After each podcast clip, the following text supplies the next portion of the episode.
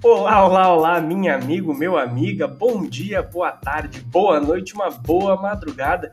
Vamos começar aqui a 24 edição do Pod Lakers, que é o principal podcast para você ficar antenado dos últimos resultados, estatísticas, análises das partidas, saber sobre as notícias e também conhecer mais da história do Los Angeles Lakers, vulga maior franquia da NBA. O meu nome é Kim Arthur, você pode me seguir nas redes sociais pelo arroba KimArthurGL, lembrando que o Arthur é com H, e eu vou estar aqui passando essas últimas informações do Los Angeles Lakers. O Pod Lakers faz parte do Famonanet, que é a maior rede de podcasts de NFL, NBA, MLB e NHL do Brasil. Você pode acompanhar mais o trabalho desse pessoal todo nas redes pelo arroba Famonanet. E você também pode nos seguir tanto no Twitter como no Instagram pelo arroba podlakers.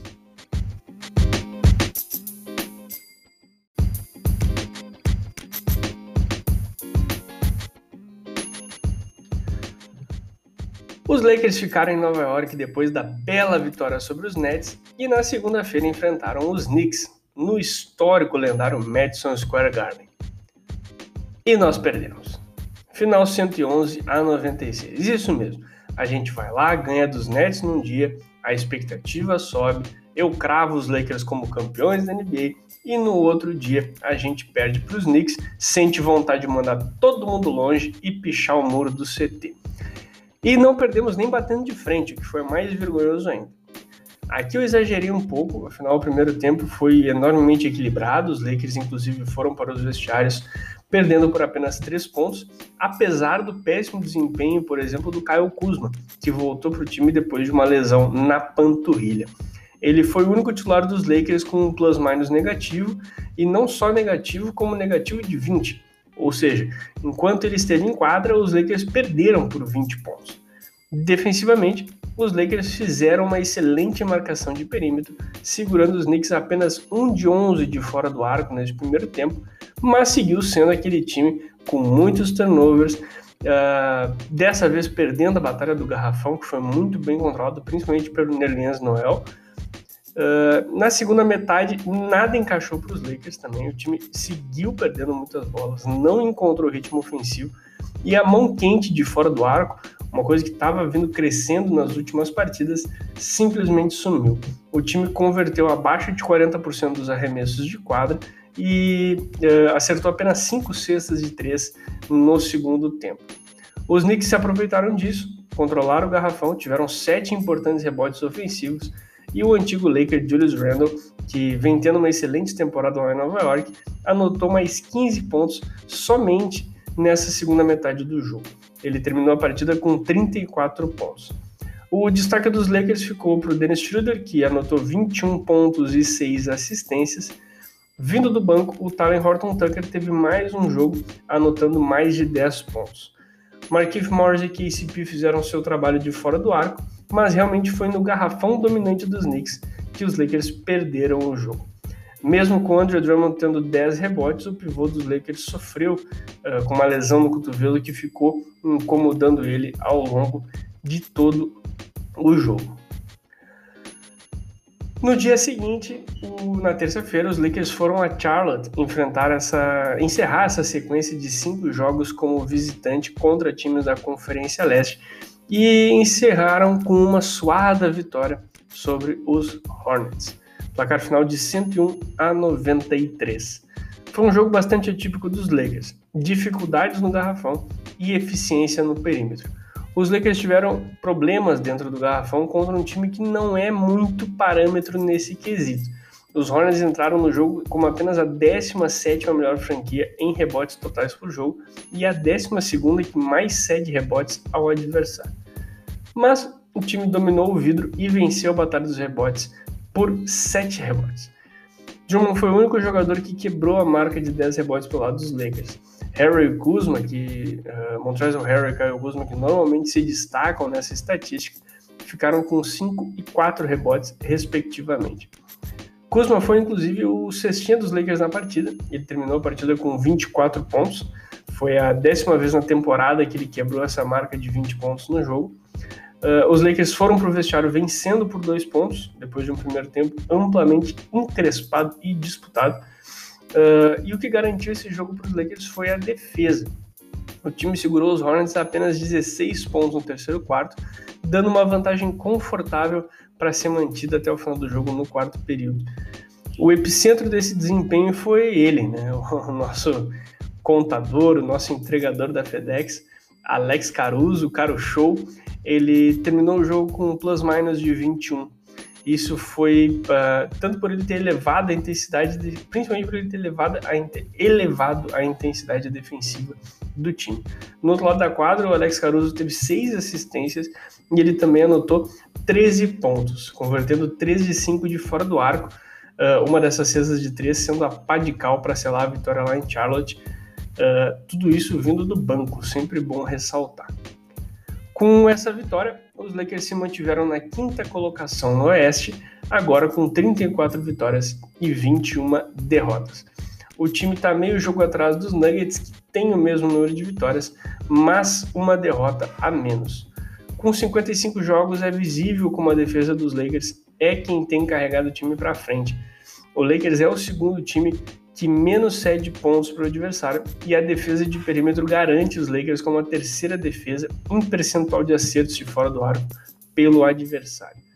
Uh, no garrafão, os Lakers são o quinto time que menos cede rebotes ofensivos para os oponentes, realmente diminuindo essas segundas chances ofensivas. Agora vamos para um momento bastante especial aqui no nosso Pod Lakers.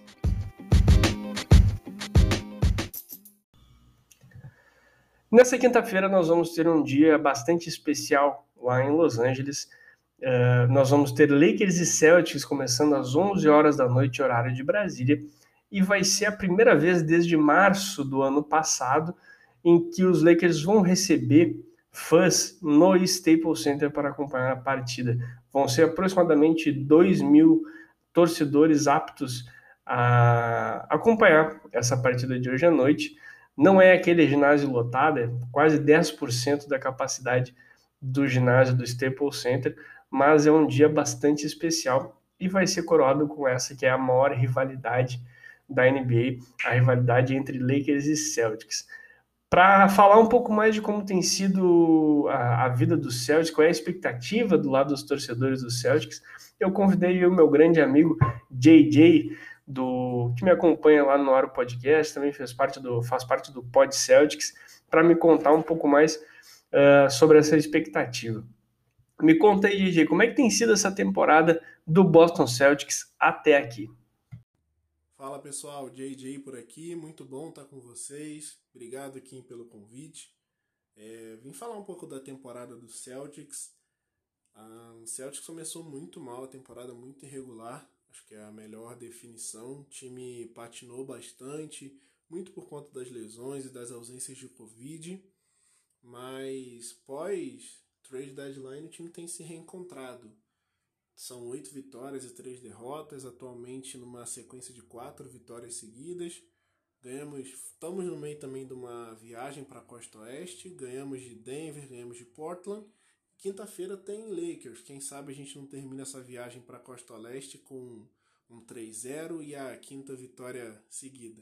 Seria perfeito para essa reabilitação que o Celtics está passando no final da temporada.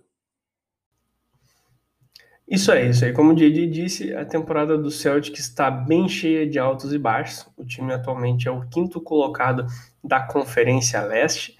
Uh, tá bem ali naquele enrosco que tem do quarto colocado até o décimo colocado da Conferência Leste, em que não se sabe realmente quem é que vai se classificar direto, quem é que vai para o play-in, uh, e se esperava bastante desse time do Celtics esse ano, comandado aí pelo Jason Tatum, que está fazendo aí uma média de 25,9 pontos por jogo.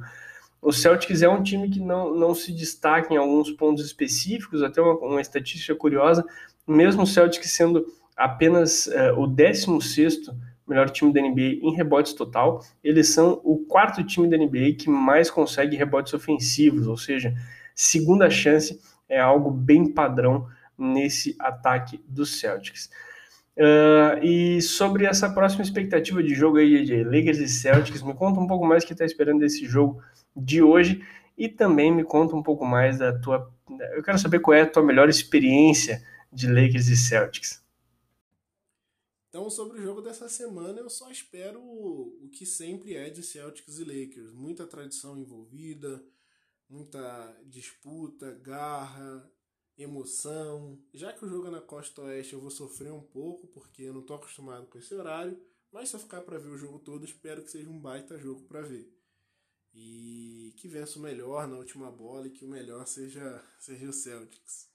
E falar de, de Celtics e Lakers, falar de um jogo histórico para mim, eu nunca nunca posso deixar de mencionar e para mim é o que é o jogo que eu guardo com mais carinho entre as duas franquias. É o jogo 6 das finais de 2008, quando o Celtics foi, se sagrou 17 vezes campeão da NBA, que inclusive é o jogo com a maior diferença de pontos de uma final da NBA. O Celtics foi campeão ganhando do Lakers de 39 pontos. Então, esse é o meu jogo histórico aí, é o que eu guardo na memória.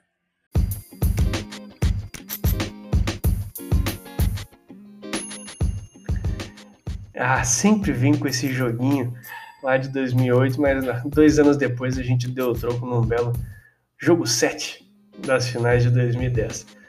Muito obrigado aí, JJ, por aceitar esse convite, participar aqui do Pod Lakers. Pessoal, sigam lá o JJ nas redes sociais, uh, eujp91, meu parceiro aí de, de No Ar Podcast e também de acompanhar a NBA.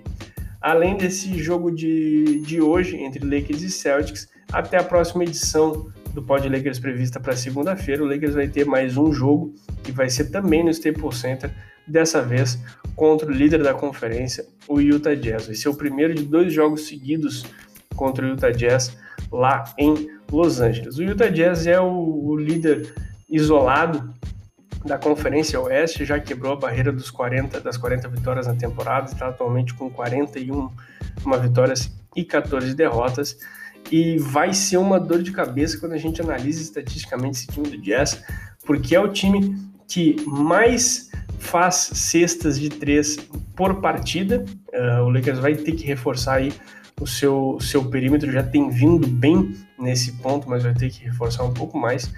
E também é o time que mais tem rebotes na, na liga. Uh, mais fazem rebotes por jogo na liga, na verdade. Então vai ser uma boa dor de cabeça esse garrafão contra o Utah Jazz. O Pod Lakers de hoje fica por aqui. Agradeço vocês que ouviram e nos falamos novamente na segunda-feira. Um grande abraço.